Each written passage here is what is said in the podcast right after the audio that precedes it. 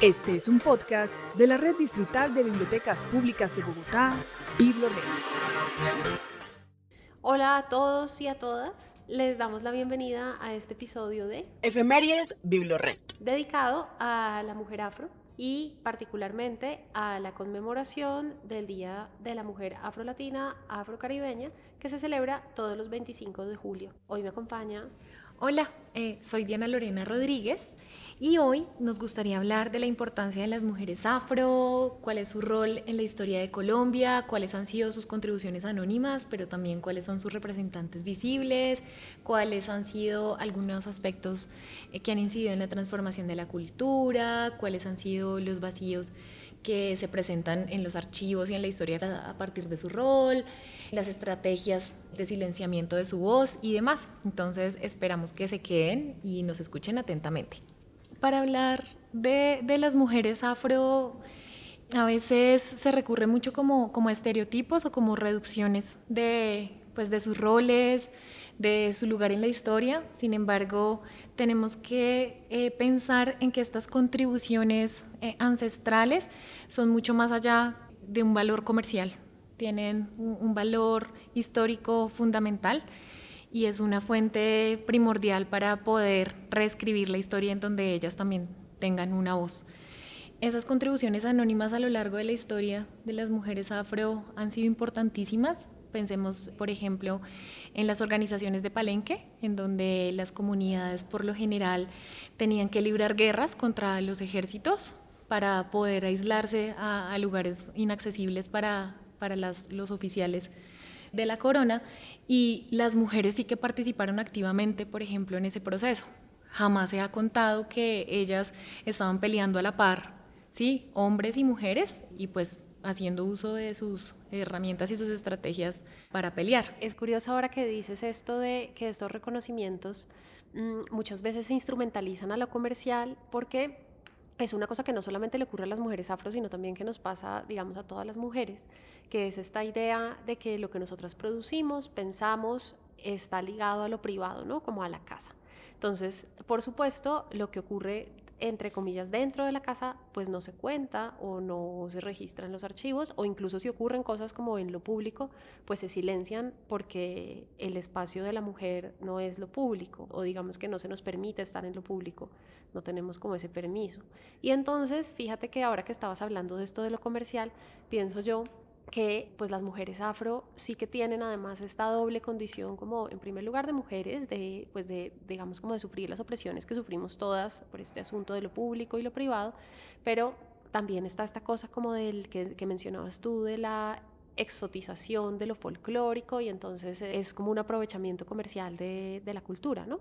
Que era lo, justo lo que decías ahorita. Claro, y bueno, digamos que ahorita como en, teniendo en cuenta el sistema económico y político vigente, pues es como ese aprovechamiento comercial, pero si lo pensamos en el pasado, era simplemente la mujer afro, porque estamos hablando de ella en este caso, contada por una visión externa, contada por una visión europea, en donde esas cualidades se reducían a, una mínima expresión y a partir de allí pues se les narraba y se contaba cómo, cómo eran cuál era su papel. Y ahora que dices esto de que usualmente se narra como desde una visión blanca y una visión occidental eh, las historias de las mujeres afro y bueno, y las historias de la gente afro, hay un asunto bien interesante y es que muchas veces en los archivos, ayer que preparamos esta conversación, yo te contaba que yo suelo hacer un ejercicio con, con los niños y entonces a veces les pregunto, que ellos, qué personajes de la historia de Colombia conocen. Entonces todos siempre contestan Simón Bolívar, eh, no sé qué.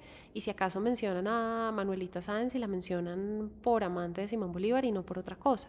Y entonces en esta memoria colectiva que también parte como de los archivos y las cosas que, la manera como contamos nuestro pasado, pues están completamente borradas las mujeres y, y aún más las mujeres afro, ¿no? Hay como, entonces a mí siempre también me llama la atención un poco pensar como que ese silencio de los archivos también habla un montón de la historia, o sea, como lo que dices tú, si, si hay una población que está sistemáticamente borrada de los archivos, como las mujeres afro, o, o incluso representada, como tú dices, desde, yo qué sé, desde lo exótico, desde la sexualización, desde el aprovechamiento del cuerpo solamente como desde el deseo de una mirada masculina, pues entonces, hay, entonces ahí uno se empieza a preguntar como esta historia quién la cuenta y con qué fines, ¿no? Y cómo revertir ese proceso de contar esa historia.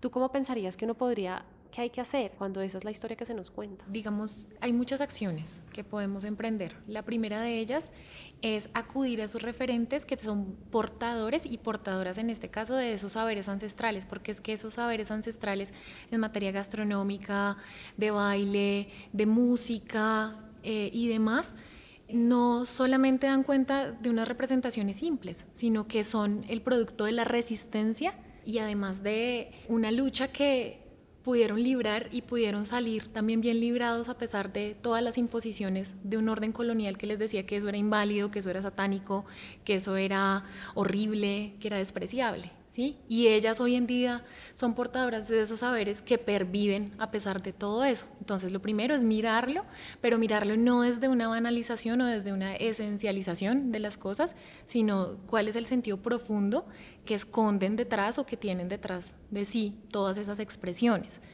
La segunda, pues ya yo creo que es a nivel social, porque es que a nivel social pienso que continuamos reservando ciertos lugares de ámbitos públicos o ámbitos privados para X o Y oficios. Entonces, generalmente los oficios, por ejemplo, varios, los oficios que tienen una remuneración baja, siguen siendo destinados a, a las mujeres afro, por ejemplo. Entonces, ¿qué estamos pensando como sociedad si, por ejemplo, como empresas privadas o como instituciones públicas continuamos asignando esos roles y no como que transformando a partir de acciones puntuales la inclusión de, estas mujeres, ¿no? Y como todo lo que tienen por aportar, porque ya se sabe que no es por ese discurso colonial que es que supuestamente son inferiores mentalmente o que tienen un coeficiente intelectual bajo, sino que se sabe que es que cuando tú toda la, toda la historia o por lo menos buena parte de la historia has sufrido una serie de vejámenes y no te dejan desarrollarte culturalmente, pues eh, es imposible ponerte al nivel de, pues, de otras mujeres, por ejemplo, privilegiadas que se han podido desarrollar sus capacidades y que también han encontrado barreras, ¿no? Claro, hay unas opresiones históricas que se han como ensañado con este grupo de mujeres en particular. Tenemos una invitada para este episodio. Diana, cuéntanos un poquito quién es nuestra invitada que nos va a hablar ahora. Eh, bueno, presento con mucho gusto a Tomasa Medrano, la directora de la Red Nacional de Mujeres Afro, Cambirí. Entonces la queremos invitar para que nos cuente acerca de lo que ha implicado su rol y qué es lo que significa ser mujer hoy en día desde la lucha y desde muchos sentidos aquí en Colombia. Para mí, ser una mujer afro es una apuesta política de empoderamiento y decisión. Implica reconocimiento, valoración, visibilización e incidencia en los retos y transformaciones sociales. Implica identidad, autoestima, orgullo por todo lo que representa mi historia y ancestralidad. Como lideresa afro, no ha sido fácil, sin embargo, tampoco imposible de alcanzar. Metas, sueños, de una vida digna, en condiciones de igualdad. Seguimos avanzando y construyendo país en medio de las diferencias. Bueno, Diana, y después de oír a Tomasa, antes, justo antes tú habías hablado de cómo hay que derribar esas condiciones estructurales, que ahora justo estaba viendo que es uno de los objetivos del Día Internacional de la Mujer Afro. El Día Internacional de la Mujer Afro se conmemora porque en el 92 se reunieron más de 400 mujeres en el Caribe, pues para discutir cuáles eran los problemas puntuales de las mujeres afro y qué caminos pues, recorrer para atacarlos. O uno de los asuntos que ellas querían atacar y que marcaron como su hoja de ruta de trabajo para los próximos años, pues era justamente promover la participación de las mujeres afrodescendientes en la vida pública y en la toma de decisiones y pedirle a los países el impulso de políticas a favor de la integración de mm, este colectivo. Esto yo creo también, digamos, es una manera mm, estructural para responder a unas estrategias de silenciamiento que se han ensañado contra las mujeres y particularmente contra las mujeres afro, ¿no? Porque no es lo mismo ser mujer o ser afro que ser mujer afro. Ahí hay como una doble condición de opresión que, que, las pone, digamos, en unas circunstancias particulares. Y, por ejemplo, recuerdo como estas estrategias de silenciamiento a las mujeres en el discurso público, mujeres no afro, pero pues como te digo, afectan definitivamente más a ellas. Y recuerdo, por ejemplo, que la representación en lo literario de publicación, por ejemplo, es más o menos el 8% de personas que publican son mujeres. Imagínate esos números. Y siempre ha habido además una serie como de estrategias y métodos que se usan para que las mujeres o no escriban o escriban menos y cuando escriben pues no solamente escribir, ¿no? O sea, también como estar en el discurso público. No se publican o no se visibilizan o se silencian. Una de ellas, por ejemplo, el trabajo doméstico, ¿no? Digamos que es un hecho que los trabajos no remunerados y que el trabajo doméstico recae mayoritariamente sobre las mujeres. Y pues el otro día estaba saliendo una estadística del DANE en la que decía que en Colombia más o menos los hombres hacen trabajo doméstico tres horas al día y las mujeres hacen trabajo doméstico siete a ocho horas al día en promedio, ¿no? Entonces ahí uno también se pregunta como cuál es el papel del ocio y cuál es el papel del tiempo libre o el tiempo que te queda para hacer arte, para estar en la vida pública, para organizarte colectivamente, cuando estás obligada culturalmente a tener una segunda jornada de trabajo no remunerado, ¿no? Es una cosa y además pues si el trabajo que tú haces no se te paga, imagínate imagínate eso cómo va. Ahora, por ejemplo, también recuerdo, no sé, e incluso por ejemplo, cuando escriben y son, y son escritoras, eh, no sé, la autora de Frankenstein, siempre se le dijo como que ella no había escrito eso, que era, su, que era su esposo el que lo había escrito. Entonces, tenemos como todas estas cosas que yo creo que también, por ejemplo, en el lado de lo, pues en, respecto a las mujeres afro, está este asunto que hablábamos sobre lo folclórico y lo musical, ¿no? Como la idea de pensar que es, eh, digamos, es, es un poco una, un arma de doble filo, porque a pesar de que la oralidad sí está allí en esas tradiciones literarias y orales, pues también ha sido una forma en la que lo occidental y lo blanco ha desdeñado de eso, ¿no? ¿Tú qué piensas? Bueno, pues varias cosas. La primera, respecto a lo que dices de cómo la mujer en general ha tenido que librar una serie de batallas para poder constituirse o poder situarse en ciertos lugares que tradicionalmente han sido masculinos, pues esa lucha sí que es doble, para la mujer afro. Entonces, cuando más adelante mencionemos eh, personalidades destacadas afro, pues tenemos que darles un crédito impresionante, porque su lucha sí que ha sido mayor, ¿no? Entonces, eso es lo primero. Y lo segundo, en el caso de las mujeres afro, tienen que lidiar no solamente con un machismo estructural que responde como a la sociedad en general, eh, sino que también eh, al interior de sus comunidades, porque si bien es cierto que pretendemos como rescatar y pretendemos hacer visibles sus expresiones culturales, tanto materiales como inmateriales, pero no se pueden idealizar.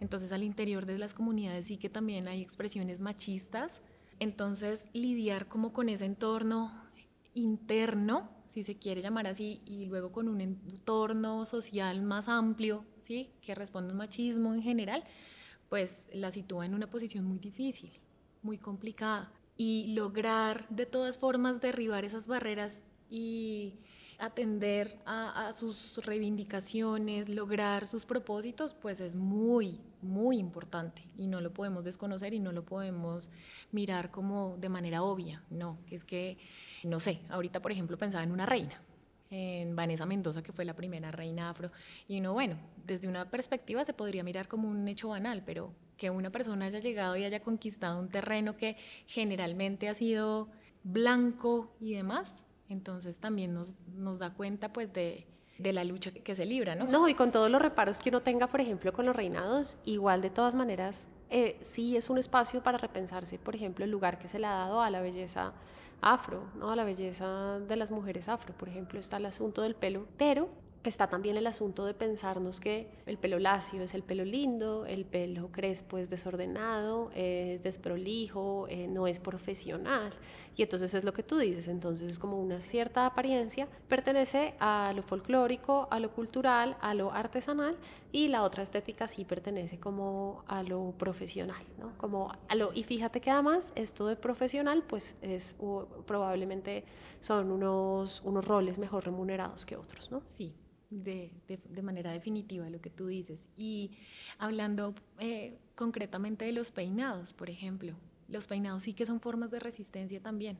Eso también ha sido ampliamente difundido, pero creo que no todos lo saben, y es que la manera particular de peinarse de las mujeres afro también daba cuenta de las rutas de escape que ellas eh, como mensajeras les llevaban a sus comunidades, ¿sí? Porque pues era, era muy difícil comunicarse, entonces cuando se comunicaban entre sí, se comunicaban era a partir de las trenzas que se trazaban, ¿sí? Y en las que se dibujaban las rutas de escape. Imagínate además, por ejemplo, como esa otra forma de escritura, ¿no? Uno podría pensar, como decir, como, no, esto es una cosa que estaba puramente en lo oral, se pierde la diferencia como entre lo oral como un medio que desaparece y es efímero y lo escrito como, como el medio duro, un poco más oficial, pero fíjate esas otras formas de escritura y de registro del mundo que pasan por lo corporal, que también es interesante y bello. Le damos paso a Belia Vidal. Belia es nuestra siguiente invitada del podcast de hoy. Belia es la fundadora de Motete y la fiesta del libro El Chocó de Flecho. Belia tiene un libro muy interesante que se lo recomendamos a los oyentes del podcast. Habla sobre su experiencia como en la mediación de lectura del Chocó. Se llama Aguas de Estuario y se ganó un premio del Ministerio de Cultura hace un par de años. Belia nos va a hablar un poquito de su experiencia en el Chocó con la mediación de lectura y con la gestión cultural.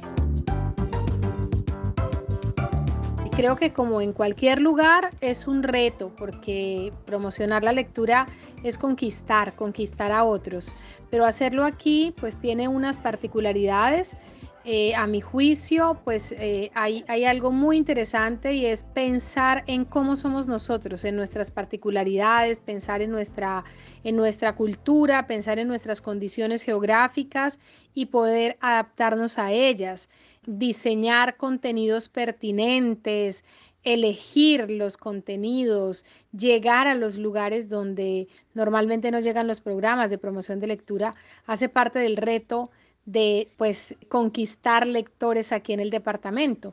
Entender, por ejemplo, que tenemos unas tasas altísimas de analfabetismo y que pues hay que preservar la oralidad, pero que también necesitamos ejercer nuestro derecho a la lectura y a la escritura y encontrar un equilibrio en ese proceso es quizá otro de los retos importantes que hay que mm, afrontar cuando uno decide hacer promoción de lectura en el Chocó y, buscar aliados, ¿no? Ese es un reto también difícil en todos lados, pero, pero acá donde el, empresarismo es pequeño, donde además las instituciones públicas todavía pues son un poco débiles, nos cuesta bastante, pero creo que eso nos ha, nos ha obligado a ser más creativos, nos ha obligado a ser más, no sé, como exigentes también, a buscar caminos y hemos obtenido unos resultados muy valiosos, muy significativos, donde yo destaco principalmente la posibilidad de encontrarnos, de encontrarnos con nosotros mismos, de encontrarnos con lo que somos, de encontrarnos con nuestro territorio y de garantizar esos derechos, ese derecho a la lectura, ese derecho a la escritura, del que hemos sido marginados históricamente y pues que es una tarea pendiente, una brecha por cerrar y a eso es a lo que le apostamos desde Motete y por supuesto en mi trabajo también como escritora.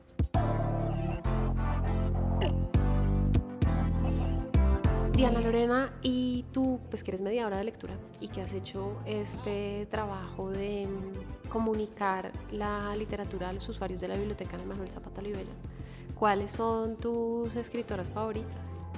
¿Qué nos recomiendas? Bueno, quiero recomendarles a Dionisia Moreno y además que ella nos estuvo acompañando. O sea, son como casualidades muy lindas que, que, te brinda la vida, no solamente en este rol de mediación, sino también cuando uno se lanza a hacer un ejercicio que pues tal vez no se había hecho de manera como tan, tan periódica en la, en la biblioteca, ¿no? Como es la realización de un club. Entonces, eh, la recomiendo ampliamente.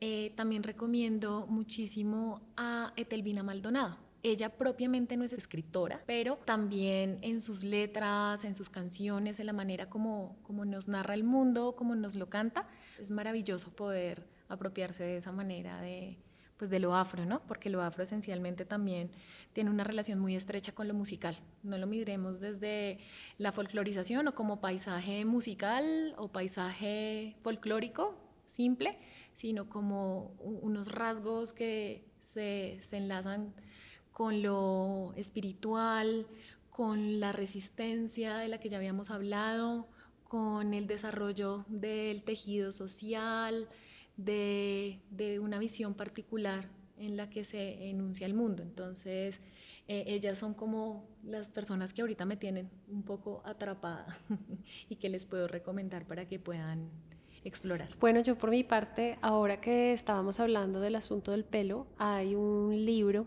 mientras estamos estado hablando, yo he pensado en la obra de Chimamanda, la escritora nigeriana, todo el tiempo, porque tú hablabas en el primer segmento de la importancia de ir a esos referentes y ella tiene un libro que es sobre la importancia de contar la historia, la propia historia, que también había un autor nigeriano que se llama Chinua Achebe, que a mí también me gusta un montón, que hablaba de la importancia de que la gente afro contara su propia historia. Entonces, por ejemplo, está toda esta tradición de literatura sobre África, escrita principalmente pues, por escritores de países colonizadores, que cuentan África como desde otro, pues desde, la colonización. ¿no? Un poco para hacernos una imagen mental, pensemos en Tintín, ¿no? como Tintín que incluso eh, pues fue como prohibido en Bélgica precisamente como por esto, pero eh, más allá si debería prohibirse o no, que yo, por ejemplo, creo que esas censuras no tienen ningún sentido, sí nos da como una imagen de cómo se cuenta África o cómo se ha contado África desde la literatura occidental. Y Chino Achebe y, y Chimamanda decían,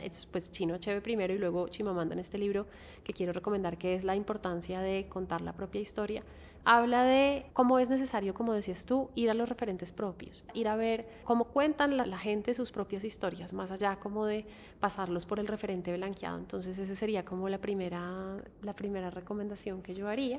Otra que también quisiera hacer acá esta es la antología de poemas de mujeres afrodescendientes de la Biblioteca Nacional. Es una antología, pues nada, que vale, que vale muchísimo la pena que ustedes la vean. Creo que ahí también están algunas de las autoras que tú acabaste de mencionar. Y es muy interesante porque estos, digamos, estas publicaciones que hace la Biblioteca Nacional son muy cuidadas, y sobre todo son de descarga libre. Por ejemplo, la Biblioteca Afrocolombiana, que es un poco más antigua, y esta antología, todas son de descarga libre y se pueden bajar. Sí, así es. En el, club de lectura afro que hemos tenido en la biblioteca, hemos abordado precisamente esa, esa antología de mujeres poetas afrocolombianas. Eh, se me olvidaba mencionar en tu pregunta también a Amalia Luposo Figueroa. Ella es una escritora colombiana eh, del Chocó, magnífica y es muy interesante porque logra sintonizar muy bien esa tradición afro, pero también con lo tradicionalmente blanco, ¿no? Como con ese canon que llamamos occidental. Entonces, eso también da cuenta de un proceso que es importantísimo para las mujeres afro, y es que las mujeres afro no son las mismas de África. Aquí se nos dio un proceso particular, que es el mestizaje, y es importantísimo, y no se puede desconocer. Entonces, eh, la apropiación que tienen las mujeres afro de ese discurso y como esas formas escriturales adquiere o se resignifica más bien desde su propio ejercicio y es bellísimo poder contemplar los resultados, ¿no? Entonces también en ese sentido me gustaría recomendar a Amalia Lupos o Figueroa. Diana, y ahorita que estabas hablando de tu club de lectura, cuéntanos un poquito de esa experiencia.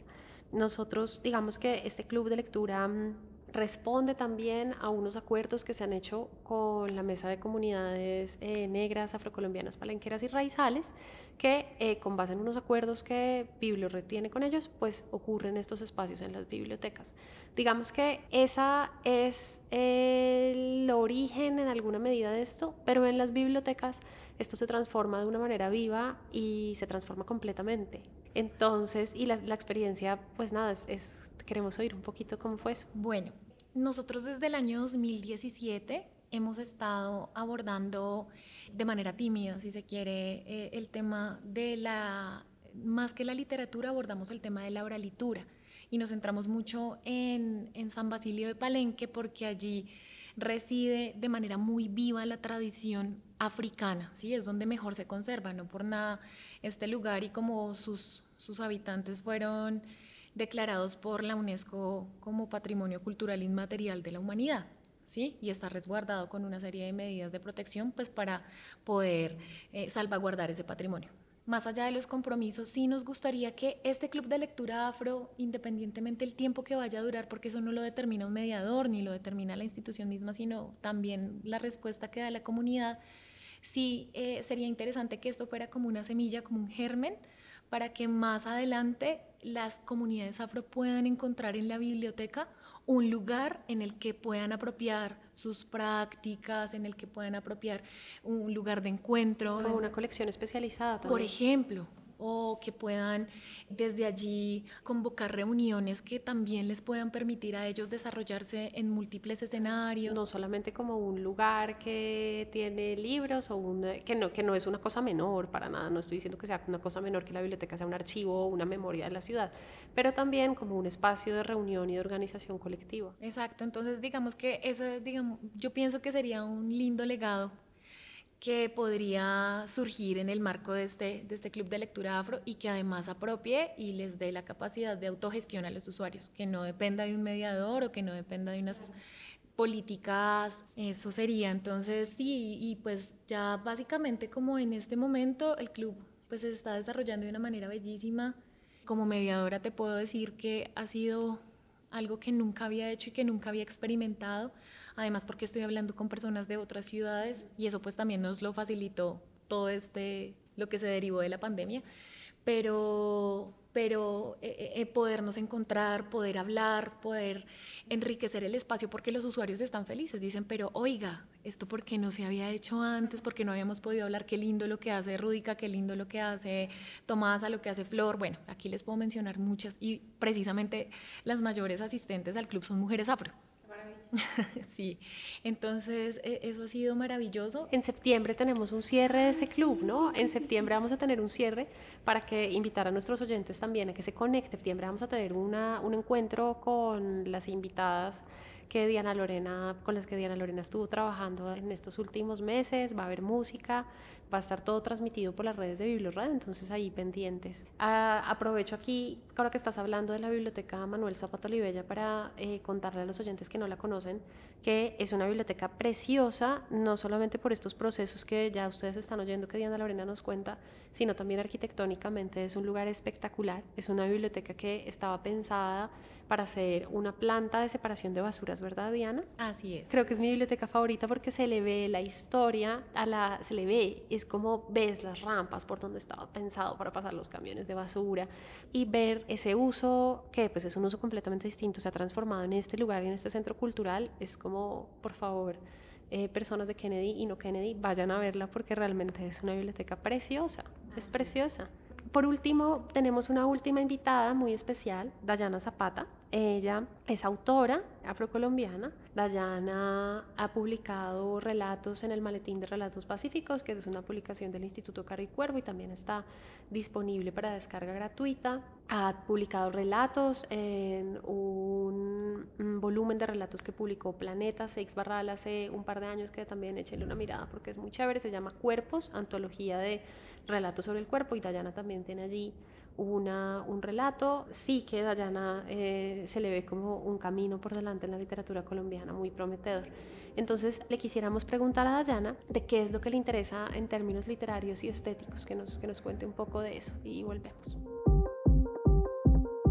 Me encanta la palabra búsquedas, porque siento que quienes escribimos, quienes hacemos literatura, estamos experimentándonos y experimentando el mundo a través del lenguaje. Estamos buscando precisamente caminos, senderos para narrarnos, para contar nuestras visiones del mundo, nuestra tristeza, nuestro dolor, nuestra felicidad y, todo, y todo lo que emocionalmente, físicamente o materialmente comprende al ser humano me pongo a pensar en esa, en esa búsqueda estética o en eso que me ha interesado en términos literarios desde que comencé a escribir y yo diría que definitivamente es lo poético.